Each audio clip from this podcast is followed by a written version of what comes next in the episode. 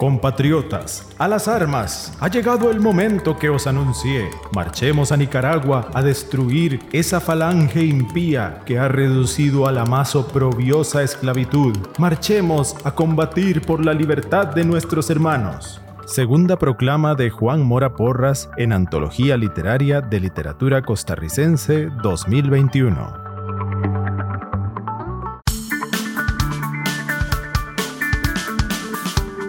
Onda UNED. Radio. Imagen y sonido. Hasta donde estés. Un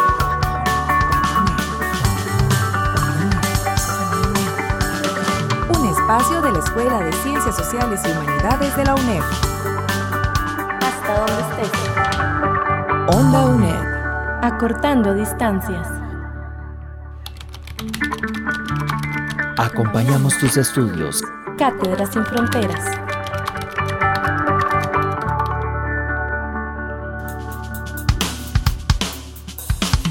Bienvenido a Cátedras sin Fronteras. Le saluda Arturo Mora. Hoy conversaremos con la profesora Guadalupe Méndez acerca del tema antecedentes e inicios de la literatura y la identidad nacional. Estamos al aire en Radio Nacional 101.5 FM y en ondaunet.com. Le invitamos como siempre a seguirnos en redes sociales como OndaUnet. También puede escuchar este programa en Spotify como OndaUnet. Cátedras sin Fronteras. La primera pregunta de hoy es, ¿cuáles son los principales antecedentes de nuestra literatura e identidad nacional? Recordemos que a finales del siglo XIX inicia como un proyecto político y económico la construcción del Estado-Nación costarricense. Este proyecto de consolidación va a dar lugar a la formación de imaginarios que nos permitieron concebirnos como una unidad política, geográfica y cultural. Esto es, según lo que estudiamos en la unidad didáctica, lo que se denomina la invención de la nación costarricense. ¿Y por qué una invención? Porque la identidad es una construcción social cuyas características parten de los grupos de poder.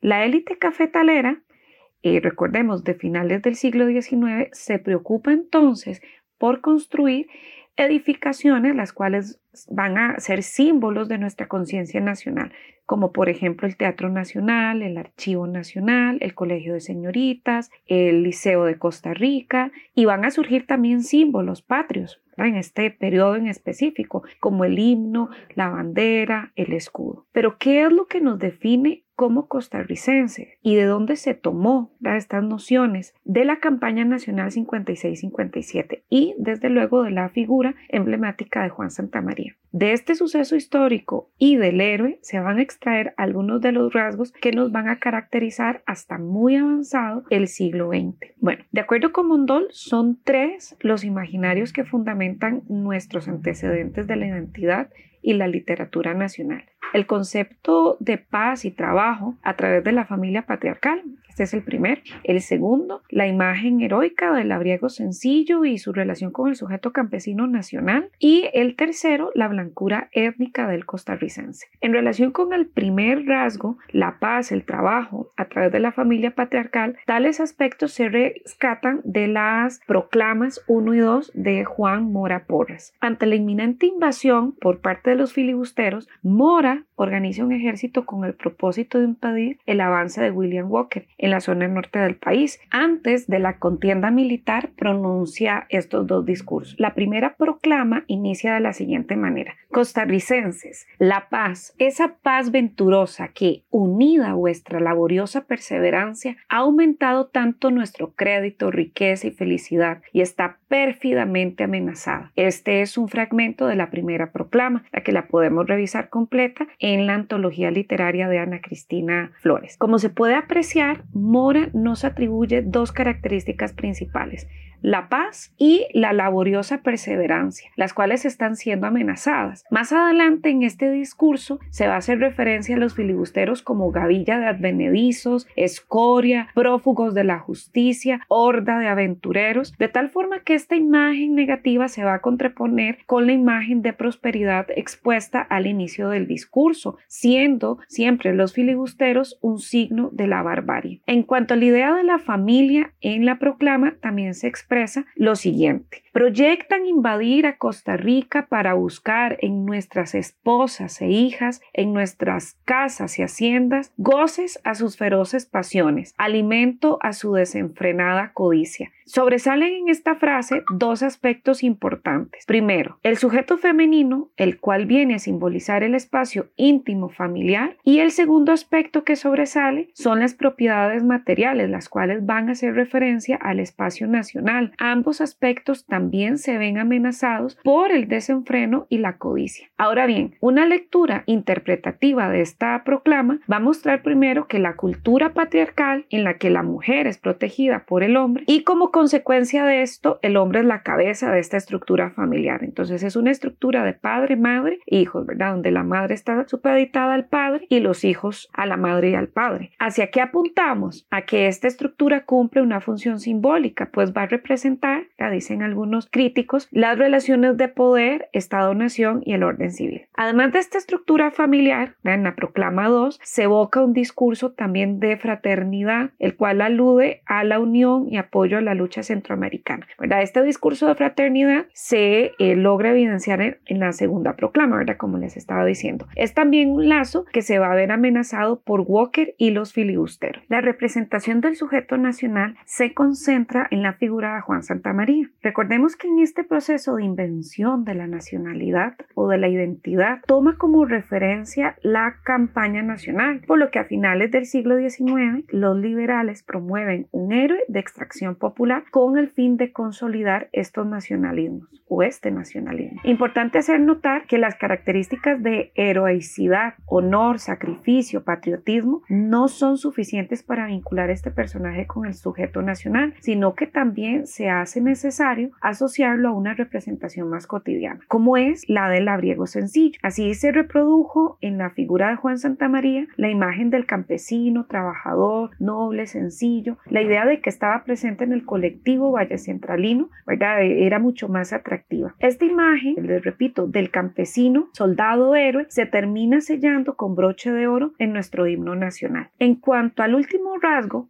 Que nos ocupa acá, en esta primera parte tenemos la blancura étnica, que surge de la, de la asociación con la naciente sociedad moderna costarricense de finales del siglo XIX y principios del siglo XX. La invención de que aquella Costa Rica o de que en aquella Costa Rica habitaban solo blanquitos fue una estrategia utilizada por la clase dirigente para construir un modelo basado en los ideales de civilización y progreso. Esta idea de la blancura étnica surge de la época colonial en la que la blancura era interpretada por los europeos como símbolo de cristiandad, pureza y verdad. Por lo que a finales del siglo XIX, las élites políticas letradas retomaron el concepto de blancura colonial como un símbolo ligado al orden, el progreso, la cristiandad y la organización civil, con el fin de fundamentar el nacionalismo moderno y civilizado. Ahora bien, ¿por qué negar el mestizaje y la presencia de la afrodescendencia que claramente existían? Pues había un interés político de parte de la oligarquía liberal, del grupo de poder en aquel momento, de imaginarnos como una nación blanca y civilizada. ¿Con qué fin? Para continuar las nuevas relaciones comerciales y simbólicas con la modernidad eh, europea. Estos son los tres tipos de representaciones que van a ser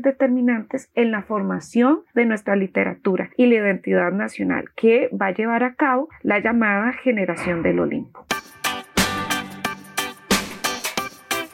¿Sabías que?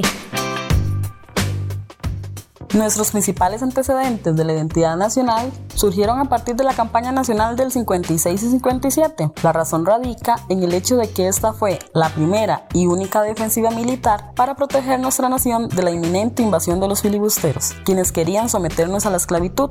Mondol, Literatura e Identidades y Sociedad Costarricense 2021.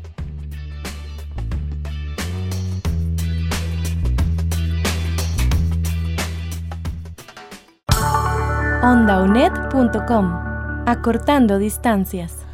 Continuamos con el tema del programa, antecedentes e inicios de la literatura y la identidad nacional. Tenemos entonces la siguiente pregunta. ¿Qué papel cumple la llamada generación del Olimpo en la formación de la literatura nacional?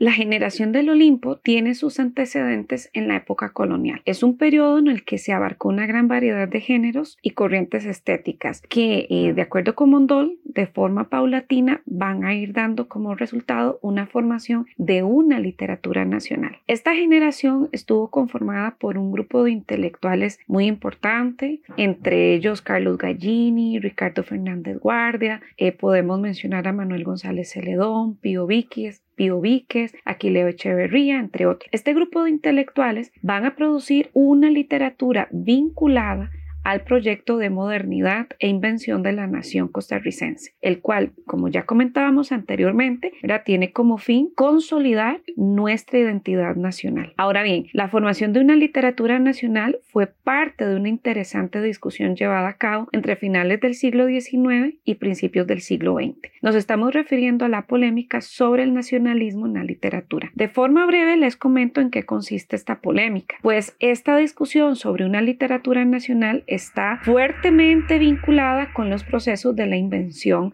de la identidad costarricense, en la que las élites intelectuales intentaban liderar el proyecto de nación y modernidad cultural. Esta discusión se divide en dos tendencias, los que defendían la necesidad de vincular la literatura con temáticas, lenguajes, personajes de la identidad costarricense y la tendencia de los modernistas que apoyaban una visión universal y europeizante acerca del arte y la función que debía cumplir el escritor literario. La primera tendencia estaba asociada a un discurso de carácter tradicional, relacionado con un sentimiento nostálgico y de autoafirmación de los valores y costumbres nacionales, mientras que el segundo se asocia a un discurso de modernidad, relacionado con el proyecto expansionista estadounidense y de los modelos, por supuesto, culturales europeos. Los orígenes de esta discusión caen en los hombros de Carlos Gallini, quien apoyaba la tendencia nacionalista, y de Ricardo Fernández Guardia, quien apoyaba una visión más universal y desde luego con tendencias europeas. En esta polémica surge, a partir de toda esta discusión, una metáfora muy interesante, la India de Pacaca versus la Venus de Milo. En esta metáfora parte de un comentario de Ricardo Fernández Guardia en el que él afirma que de una griega de la antigüedad que está dotada de belleza natural surge la inspiración de la Venus de Milo, pero de una India de Pacaca esto no iba a producir más que una India de Pacaca. Esta metáfora hace claramente referencia a la visión cosmopolita que tenía Fernández Guardia en ese momento con respecto a la literatura. Sin embargo, apunta eh, Mondol en la unidad didáctica que esta polémica forma parte de una visión ideológica cuya raíz se encuentra en la colonia, pues eh, la mujer indígena ha sido relegada al símbolo de barbarie, fealdad y exclusión. El mismo Gallini, que es un gran defensor de la tendencia nacionalista en sus obras, adjudica descripciones europeizantes a sus personajes criollos. Esta polémica va a ir disminuyendo entrado el siglo XX, debido desde luego al carácter oficial y político que para entonces tenía el discurso de la identidad nacional. Estos dos eh, grandes temas que hemos abarcado hasta ahora son muy importantes para entender un poquito el porqué, el origen de nuestra eh, primero eh, literatura nacional, pero también el porqué el abordaje que se le da. Como eje final y de forma muy breve voy a referirme a dos textos, los cuales están en la antología literaria de Ana Cristina Flores. Los cuentos son El erizo de Carlos Gallini y La propia de Magón. El objetivo de comentar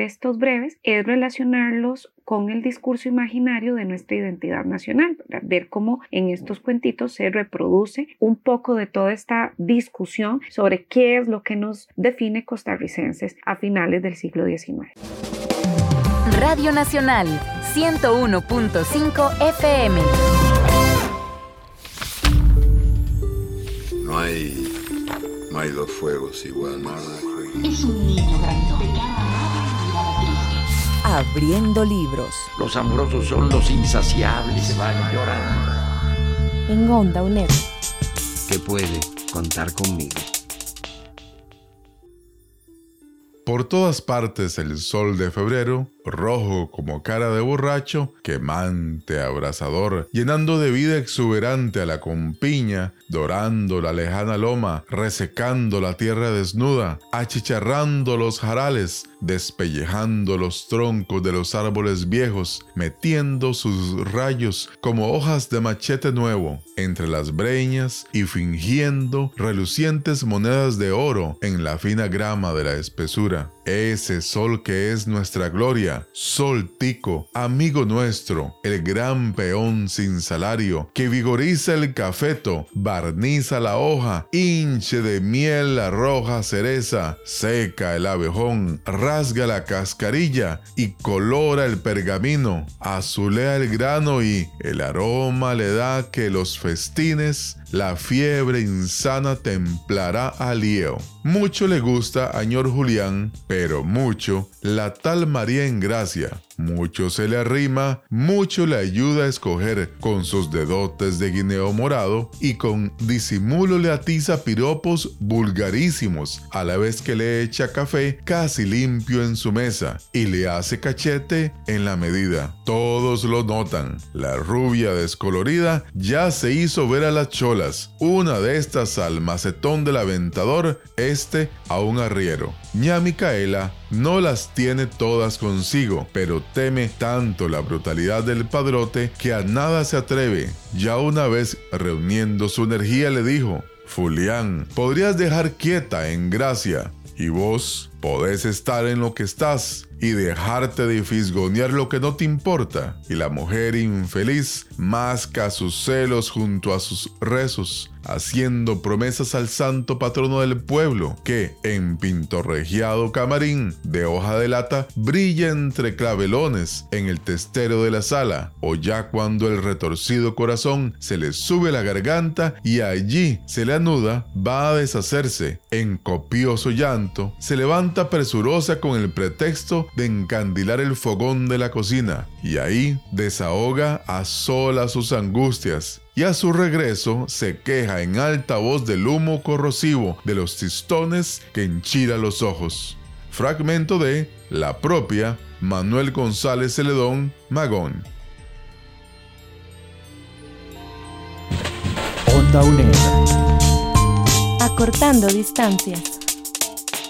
El objetivo de este programa es poder ahondar en los temas del curso sobre literatura costarricense para estudiantes de la UNED y otras personas que deseen aprender con esta radiotutoría. Le invitamos entonces a compartir este programa en sus redes sociales favoritas. Para cerrar el programa de hoy, tenemos la siguiente pregunta. A partir de esta contextualización histórica, ¿podría mencionarnos algunos textos literarios en los cuales se refleje estos antecedentes? El cuento El erizo de Carlos Gallini narra la marcha del ejército costarricense hacia la zona norte del país, lugar en el que eh, se lucharía contra los filibusteros. Entre los soldados que marchaban valientemente a la zona fronteriza encontramos a Juan Santamaría, quien lo describen como un joven de 27 años, moreno, musculoso, de nariz gruesa y algo remangado. En el camino, mientras se dirige a casa de su madre para despedirse, parece reconocer a una persona entre el pelotón que va marchando. Más tarde, en casa de su madre, Juan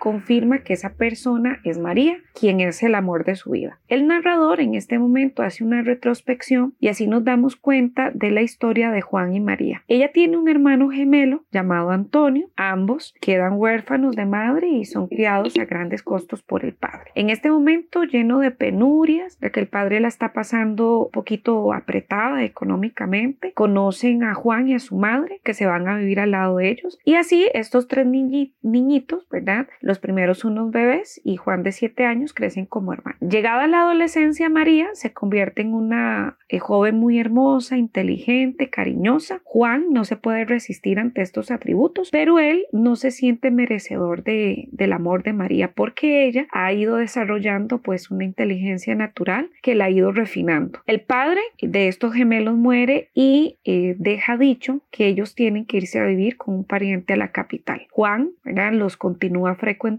los visita, pero siente eh, cada vez, eh, se siente cada vez más lejano de María, porque ella se va adaptando con mucha facilidad a todos los modales capitalinos, ¿verdad? Dice el cuento, de modo que Juan se siente cada vez más alejado de ella. Se enlista en el ejército y bueno, por esta razón dejan de verse por un tiempo, se reencuentran cuando ambos visitan a la madre de Juan. María se hace pasar por su hermano Antonio, quien había escapado a Panamá, y ella se hace pasar, eh, repito, por su hermano para ir a luchar contra los filibusteros. Además de que ya se siente una carga en la familia que la había acogido. Cuando Juan la escucha y, y, la ve resuelta que ella va a ir a combatir contra los filibusteros, se opone a esta locura. Su madre se suma, ¿verdad?, a esto y le dice a Juan que vaya a hablar con los superiores para que le impidan a María sumarse al ejército. Sin embargo, María le suplica a Juan que no lo haga y lo amenaza diciéndole que si él actúa de esa manera, ella va a dejar de hablarle. Ante esta amenaza de María, Juan accede a la petición de ella y más bien lo que le dice es que como Antonio había nacido en Alajuela igual que él, le iba a pedir al coronel que formaran parte del mismo, eh, de la misma compañía, ¿verdad? Entonces, al final la madre eh, termina con una sentencia, El narrador dice que de forma muy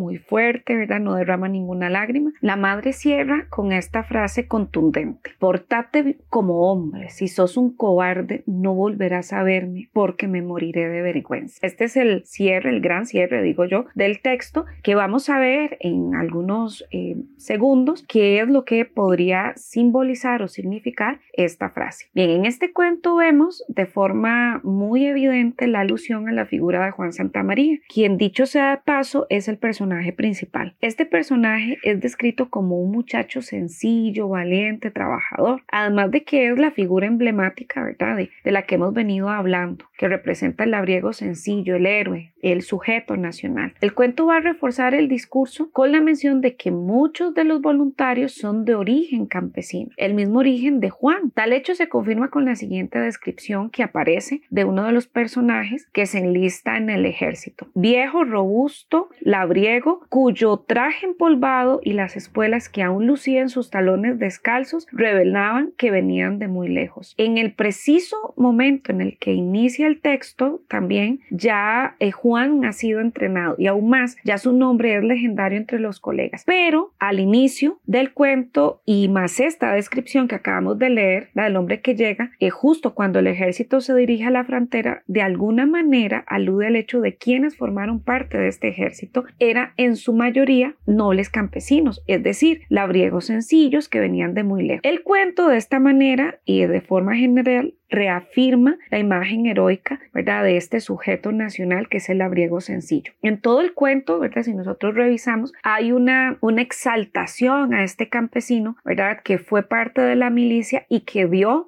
su vida por la patria. Obviamente, eh, como les decía al inicio de este comentario del cuento, pues todo está eh, recogido en la figura emblemática de Juan Santa María, pero hay otros, otros campesinos que al igual que él, ¿verdad? Dieron su vida también por, por la patria o también se enlistaron, en este caso, para defender eh, nuestras tierras costarricenses. En el texto también vemos eh, discursos los discursos identitarios de la paz y el trabajo. Ya nos habla de, y cito eh, unas frases del cuento, sencillos y laboriosos moradores, valientes defensores, morir por defender su independencia, su religión, suelo, sin sospechar que el destino les reserva quizás una de las misiones más altas, que es la de salvar la libertad de todo continente y el porvenir de la raza. Este es el espíritu que incita a María, está enamorada de Juan, a ir a luchar. Otro rasgo que es evidente en el cuento es la presencia de la familia patriarcal. El llamado a la lucha está dirigido a los hombres específicamente. Recordemos la frase con la que termina el, el cuento. ¿verdad? En ellos está la responsabilidad de proteger nuestra patria. Esto se confirma en el hecho de que María debe suplantar a su hermano varón para ser aceptada en la milicia. Esta idea se remata con la sentencia final que les mencionaba de la madre, pues solo comportarse como hombre se puede alcanzar la valentía. Entonces en este cuentito vemos algunos de los rasgos fundadores de nuestra identidad nacional, como son eh, la figura emblemática del sujeto nacional como labriego sencillo representado en Juan Santa María y los discursos de la paz, el trabajo y la familia patriarcal. El otro cuentito del que vamos a hablar es la propia de Manuel González Celedón. Este cuento nos narra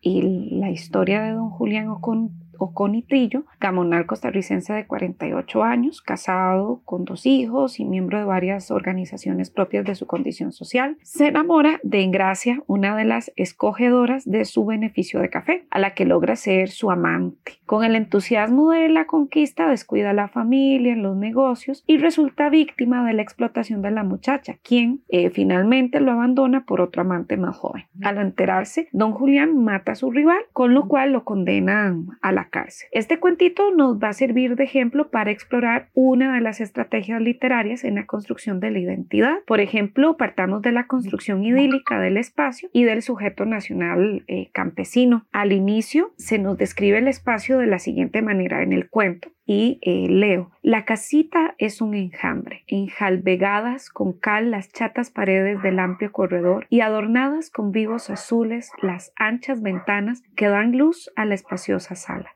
Y así prosigue la construcción idílica del espacio físico nacional. De acuerdo con Mondol, en la unidad didáctica, este género costumbrista consiste en elaborar la imagen de lo nacional mediante la estilización literaria de ciertos rasgos culturales propios o típicos de la sociedad agrícola de finales del siglo XIX y principios del siglo XX. Entonces nosotros en el cuento vamos a ver las descripciones de los que trabajan en las, en las cafetaleras, los que trabajan en, en el trapiche, por ejemplo, algunos de los oficios propios de esta sociedad. Otros rasgos que aparecen en el texto es la figura, o son, mejor dicho, la figura del campesino y la familia patriarcal, pero esta vez con los valores invertidos. ¿Qué quiere decir esto? Que el personaje central, eh, don Julián, transgrede los valores patriarcales. ¿Y por qué? Este, porque traiciona a su familia con, yéndose con María en Gracia, es, llega hasta tal punto el enamoramiento, pues que abandona a la esposa, abandona a los hijos, abandona el negocio, pierde absolutamente todo. Al final, pues él, em, cuando se da cuenta que su amante se ha ido con otro hombre, pues lo mata a puñaladas y ciertamente él recibe un castigo, que es la prisión. Pero este final es un final que podríamos interpretar simbólicamente, porque él realmente lo que, o lo que está pasando, era, podríamos decir, es que se están violando los valores primordiales primordiales que representan nuestro sujeto nacional y la familia patriarcal. Recordemos que hablamos del el sujeto campesino, trabajador, honrado, pacífico, fiel a la patria y don Julián pues no representa ninguno de estos valores, son todo, es todo lo contrario. Pero el cuento, eh, repito, se convierte en una especie de, de fábula, ¿verdad? Y una moraleja que nos advierte que aquel que transgreda, ¿verdad? Estos valores primordiales va a ser castigado por la ley. Y además de que es todo lo contrario, ¿verdad? De, esta, de este imaginario del campesino nacional, eh, también, ¿verdad? Transgrede el núcleo o la idea de la familia patriarcal. Repito, al traicionar a su esposa Micaela y abandonar a sus hijos. Entonces el cuento, ¿verdad? Se puede leer como una lección moral por la transgresión a estos valores nacionales. Me despido de ustedes esperando que este breve viaje refuerce su comprensión del primer capítulo. Gracias por escuchar Cátedras sin Fronteras. Recuerde que estamos al aire de lunes a viernes a las 9 de la noche en Radio Nacional 101.5 FM. Este programa tuvo la participación de la profesora Guadalupe Méndez en producción, Laura Salas, José Navarro, y Diana Bokenforo en locución, Arturo Mora en locución, producción y edición. Acompañamos tus estudios Cátedras sin Fronteras.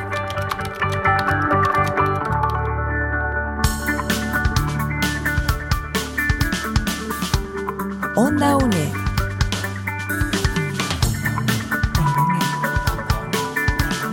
Imagen y sonido, hasta donde estés. OndaUNED.com